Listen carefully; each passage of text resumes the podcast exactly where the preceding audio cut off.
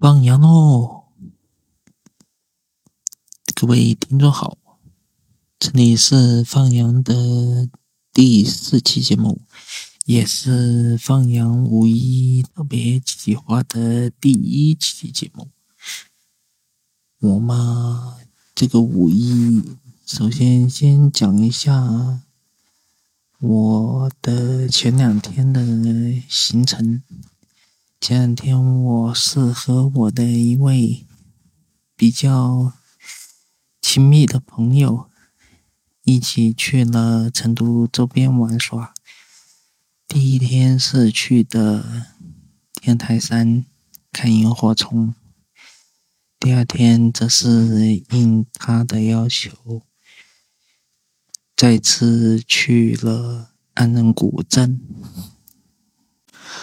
行程之前，我先简单讲一下我为什么会跟我的这位亲密的朋友一起去成都这边玩两天的原因。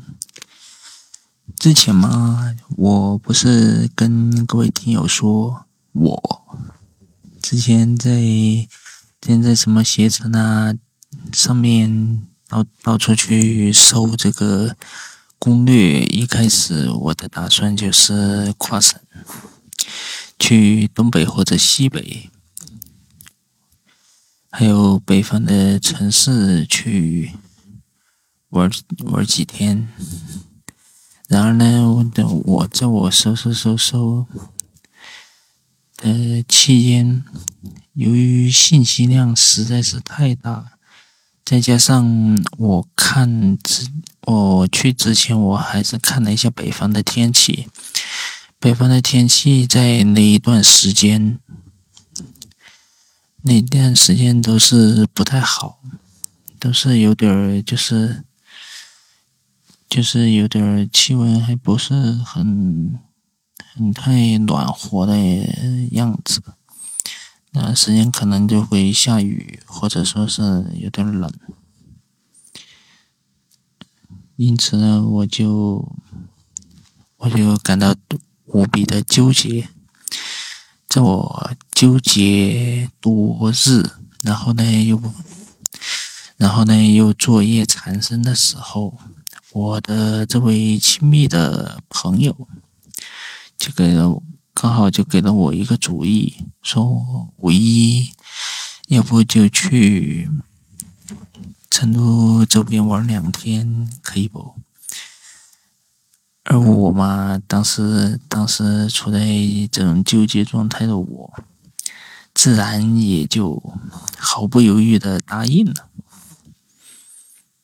然后我就问他，他想去哪里？然后他给给了我一个就是公众公文章吧，他推了个给我一个文章，说说平乐古镇的天台山有个萤火虫，要要不要去？对我来说，我我那个地方我没去过，所以我毫不犹豫的接受了这个请求。至于第二天去安仁古镇的行程，那都是去之后才定下来的。下来去第一天去天台山看萤火虫之后，其实后面的时间我跟他其实都没有去深入的研究这个攻略，我们两个。各再加上我们两个各自有各自忙碌的事情，因此就把这个事这个事就推到了放假前一天的晚上，在做准备。我呢，当时就买了很多很多的零食，还把家里面水也准备也拿了拿了出来。第二天早上呢，我就在家去埋头去做业，做我的作业。然后我是我是中午吃，等一下中午对，我是吃完中午饭之后，就是准准备好我的行囊就出发了，我就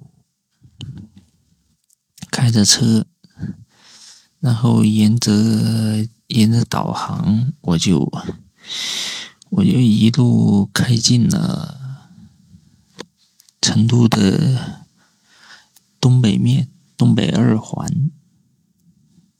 然而在在我即将要快要到东成都东北二环的时候，导航就导航就开始不给力了，就像导航去了去了三 D 重庆那样。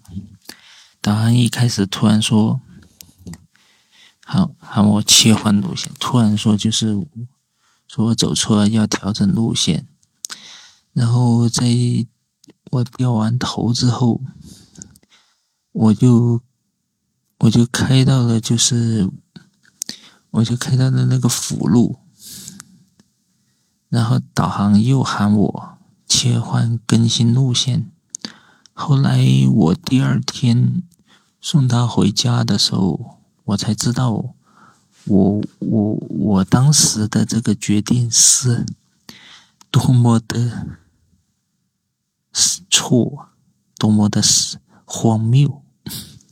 实际实际上，第二天我回来的时候，我我从那个就是下匝道之后，然后变道上上坡上坡上桥，实际上在桥上面走没多远，他的他家就就很容易就找到了。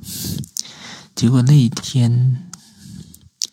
就是四月二十九号第一天，我就这样被被这个恶心，被这个恶心的路给折腾了十几分钟，才到了他的楼下。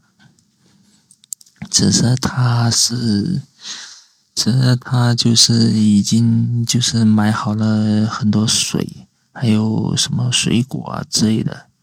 在等着我。等我车一到他小区的时候，他就跟我说：“他就跟我说，我迟到了十二十分钟。”我没说什么，我就我就让他上了车，然后因为是节假日的第一天。那个车的话，就会车的话，我们俩从他的小区开出来，就上上上了成都的东北二环，然后东北二环开出去没多久，就开始堵，一直堵到哪里了？堵到高德导航提示我们往。北对，提示我们往北新立交的那个方向为止。然后是，然后导航居然给我们提供了一条非常非常绕的路，那就是从北新大道的那个对陈鹏立交新修的陈鹏立交那里。一路一路往北走，往一路真的就是一路往北走。然后呢，在途中呢，我还我还有一个小插曲。我一我一我一我在就是快到北边绕城的时候，我还我有一段时间还是不相信导航，结果呢？结果我到北北部绕城，就是一个大风对大风立交的时候，我上了绕城。当我上到绕城匝道的时候，我猛然间看到绕城已经堵成了一锅粥。于是我，于是我又无奈的又从绕城的那个匝道下下下那个高速。然后在高速的高速的那个就是桥底下掉头，再上再上那个就是成彭高速，这样这样一折腾，又折腾了十几分钟。等到等到折腾透顶了之后，成彭对成彭立成彭高速。差不多就是到了新新繁的那个路段，然后然后就上了成都的二绕，对，上成都的二绕，然后就一路一路往就是西边的，从北边往西边的方向走。幸运的是那一段路没有拥堵。但是，但是代价就是太绕了，绕了好久才绕绕到了崇文琼高速。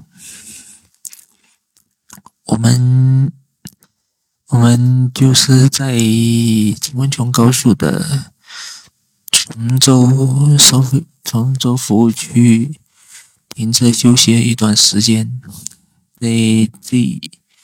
在这一段时间内，就上上了个洗手间。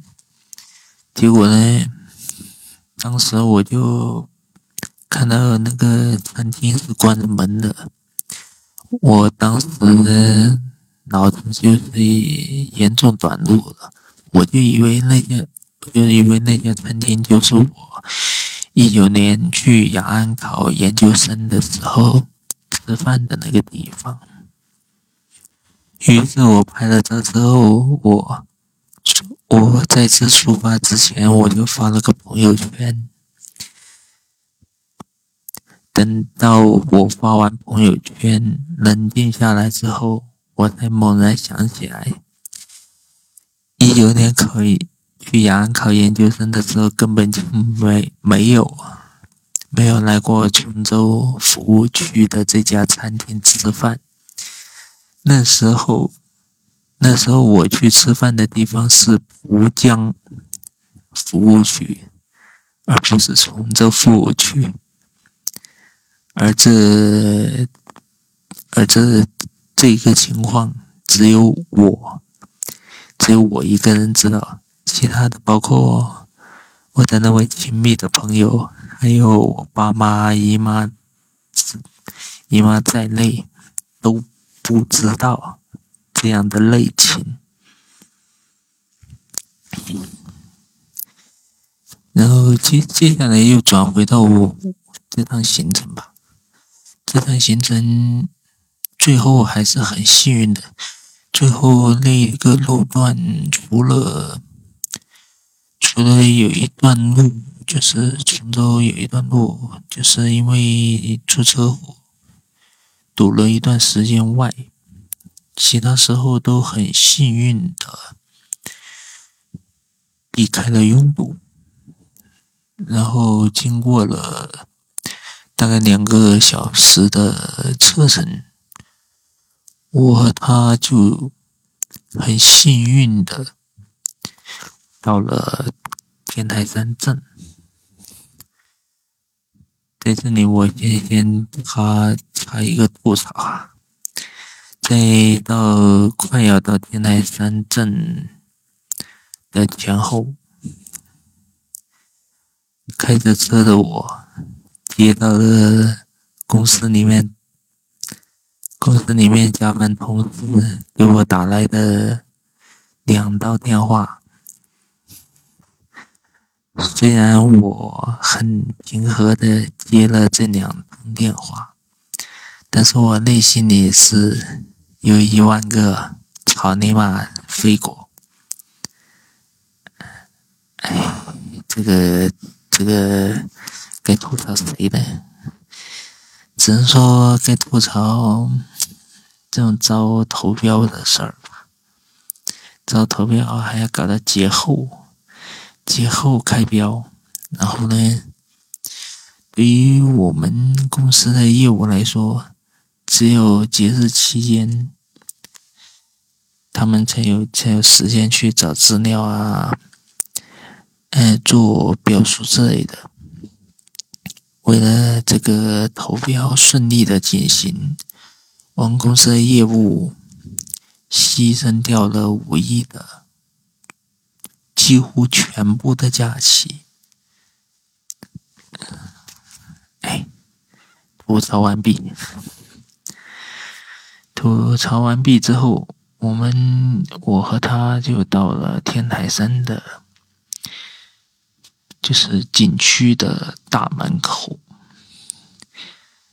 然而，其实这并没有，这并没有结束，因为我们我和他两个人要看的萤火虫的地方，并不在天台山的大门口，而是在。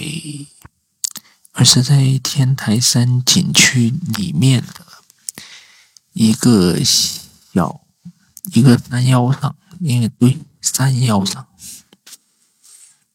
于是呢，于是我的那位亲密的朋友呢，就电话就打给了他的朋友，他问他朋友怎么怎么样上上山，可不可以上山？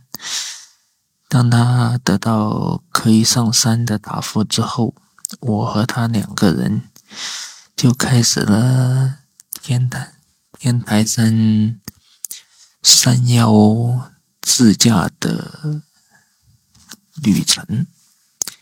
幸运的是，我们我们去天台山的时候，正好是下午五六点钟，那个时候。基本上爬天台山的人，基本上早就已经下山了，所以那个时候人特别特别的少。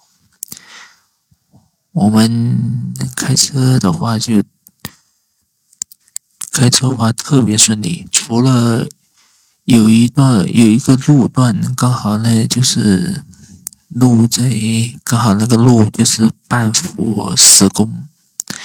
其他时候开开车还是开得很顺利，一路开开开开到大概就是最高的就是萤就是萤火虫观景台最高的地方，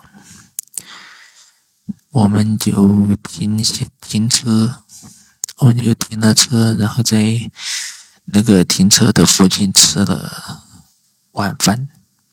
那吃着吃着，我就和他一起聊了，就是出去玩的，以前出去玩的一些见闻。嗯，还有接下来出去玩的一些事儿。嗯，吃完饭之后，我就和他一起走到，就是那个。最高点，萤火虫观景台的最高点。实际上，实际上我们两个人当时去的时候，其实并不知道，我们两个看萤火虫的地方就是就是那个萤火虫观景台的最高点。结果我们两个人爬上去没多久，就就就没有路了。就爬到爬到那个亭亭子上方就没有路，然后我们两个就等着，等到天色变暗之后，我们就去拍萤火虫。然而由于当时就是四月二十二十九号那天。二十九号那天，由于成都的天气有点冷，就温度不太高，所以所以当天晚上萤火虫的数量也就只有四五只左右。幸运幸运的是，有一只调皮的萤火虫，突然就飞到了我的头顶上。还有其他游客的衣服上，而而这唯一的一只，竟然就是那天晚上最大的惊喜。其他时候，我我那亲密的朋友，还有其他的游客，都是大眼瞪小眼。去寻找那仅有的几只会发光的萤火虫。等我们两个人，就是从八点本来，本我那亲密朋友打算是八点半到八点四十五分，他就他决定撤场了。后来在我的。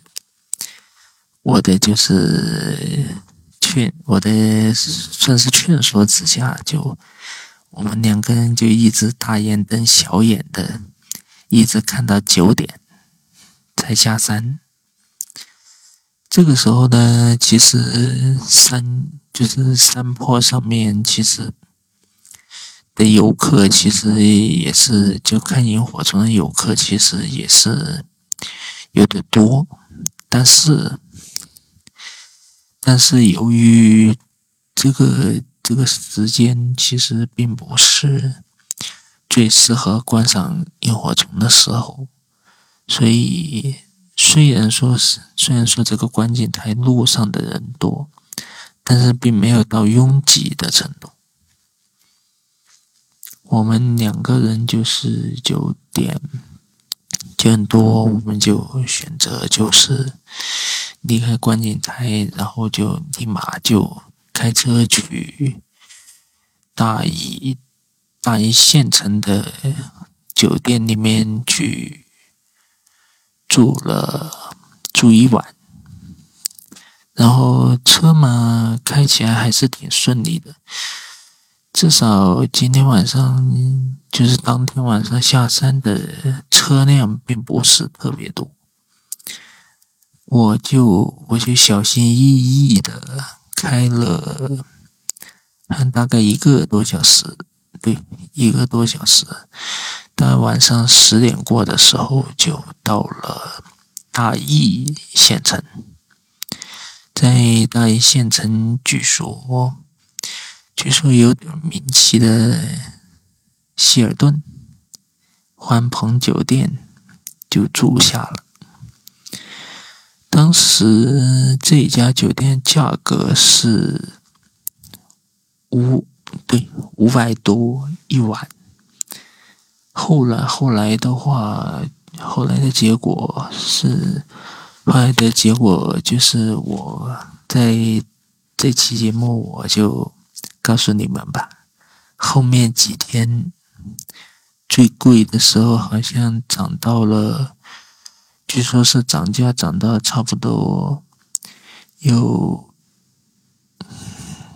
有七八百吧，还是还是一千多来着？